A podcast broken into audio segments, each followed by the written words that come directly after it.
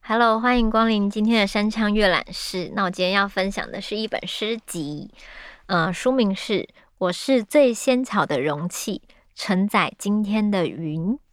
嗯，那它下面小小的标题是写说：中午的云遮过阳了，我晒得薄薄的，正好装寄给你。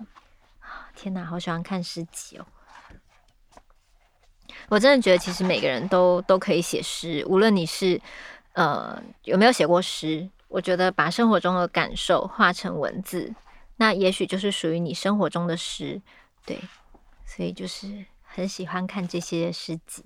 好，那我先来念一下，呃，作者的一些就是前言，还有一个自序。他自序写说：一切都将枯竭的时候，那个早晨走出家门，初夏的阳光轻刺手臂，有一种异样的触感。走向社区巴士停靠处，司机先生拉着水管正在洗车，小水洼在我的脚下凝聚成形。我低头看着那一滩水洼，波纹如外星人盯着一颗新鲜的星球，聆听着细细嗦嗦的水流。司机抽走水管，启动引擎，清浅的水洼在我眼下迅速干涸。我快步赶上了车。车上拿出手机，在备忘录里迅速写下一首小诗。我错过了世界末日，对大厦管理员的招呼不知所措。点点点点，我就这样开始了写诗。写诗忽然成为我这段时光里最重要的心智活动。我一样每天在同一时间走出家门，走到社区巴士停靠处。不远的树丛，曾经有人告诉我。那里有老鹰的巢穴，我习惯目光搜寻树丛、天空，搜寻老鹰的踪迹，看到的多半是云，每天不一样的云。开始写诗之后，眺望世界有一种离奇的新鲜感。但我其实不是第一次写诗。二十多年前，有段时间我在家带小孩，写小说，过着与世隔绝的生活，短篇小说一篇一篇发表。很快的，在远流小说馆出了两本小说集，也很快的，就好像把淤积着想要写的东西写完了。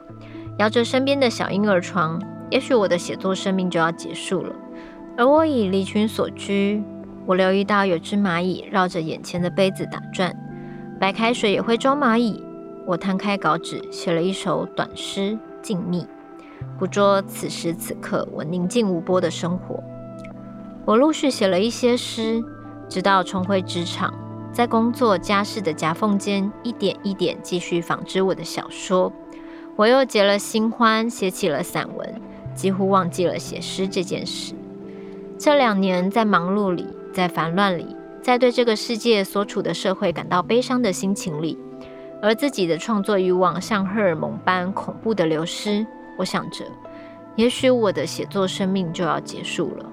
深秋，我到京都赏枫，吸引我目光的却是满树金黄的银杏。银杏这样美啊！看着银杏，如见一位久别的知己。从很早以前，我便察觉自己对于美的触动，都来自灵魂很深很深的某个屏幕被揭起的一瞬。我听二胡、八乌，总有前世要被召唤出来的幻觉。对于喜欢的人，朦朦胧胧都会有种早已识得的困惑、欢喜。也因此，读《红楼梦》时，贾宝玉说：“这个妹妹我曾见过的，我懂。”我国三时第一次读就懂。金秋第一次见到整树灿然的银杏，又像不是第一次见。我想起从前陪小孩读植物百科时，曾读到日本二次大战广岛原爆后一段时日。万物枯死的死城里，最先长出新芽的生命便是银杏。从地上拾起一叶完整的小扇子，我想到了诗。诗对于我，也许就是这样的东西吧。在我觉得一切都将枯竭的时候，天哪！写诗的那个起源是这样的，嗯，很喜欢很喜欢他写的一些诗的，就是他心中的那些感动跟美。还有对这世界的模样，好像不是第一次见到那种似曾相识。所以我相信，其实每个人心中都蕴含着自己对这个世界的诗句，然后大自然也是充满着诗意。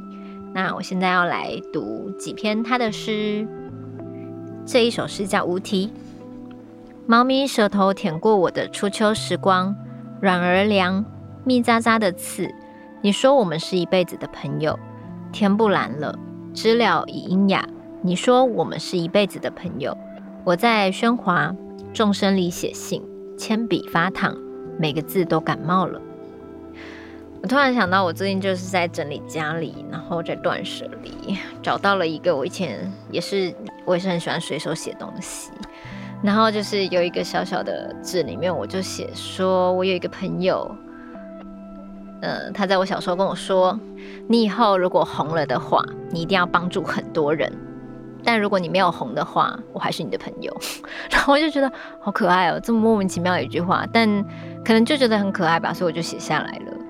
那虽然说我们现在也是蛮少联络的，因为你知道，大家长大以后就会各奔东西啊，然后呃，各自忙各自的这样子。可是我我我想我应该是有记得我朋友的话，就算我现在也没有多红啦，但是可能比起以前在剧场里表演的时候，可能有比较多的呃被大家知道的可能性，所以嗯、呃，现在也是会不时的，你知道做一些公益，捐一些款这样。我想我一直都有把朋友的话记在心里，然后。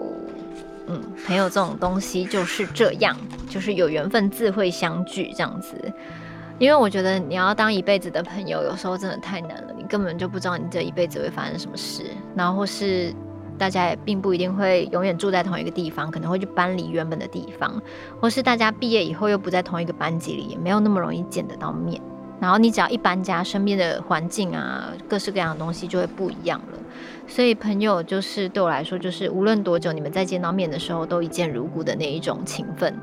这样对我来说就是很有缘分了。当然大家可能平常都各自在自己的生活里忙碌吧。嗯，然后想起这个朋友的时候，内心会觉得很温暖。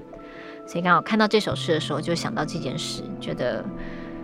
嗯，希望那个很久没有联络的朋友，在这世界地球上的某一处也过得很好喽。好，下一首诗《小风歌》，就是那个吹风的风。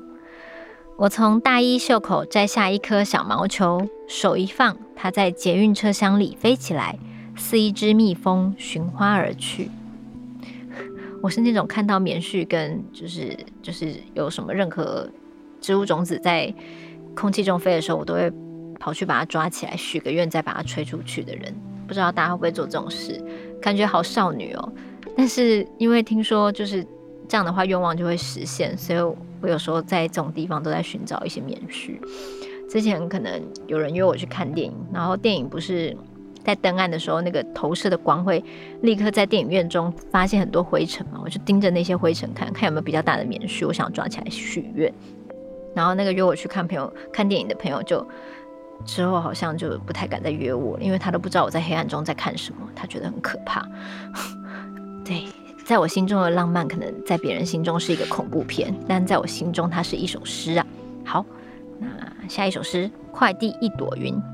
中午撑着它遮过阳，晒薄了一点点，刚好折起来放进信封。我的云寄给你，当你焦渴时化为快雪。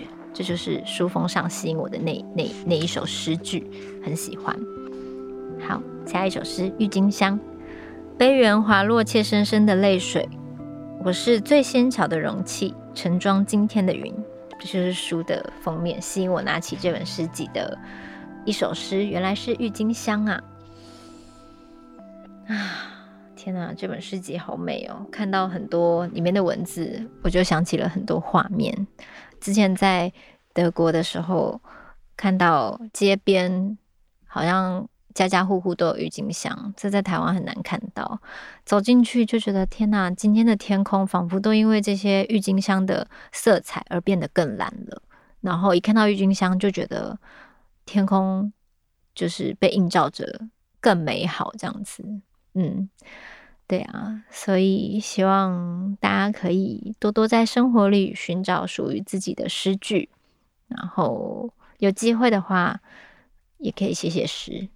嗯，推荐这本诗集给大家。那我们就下周见喽。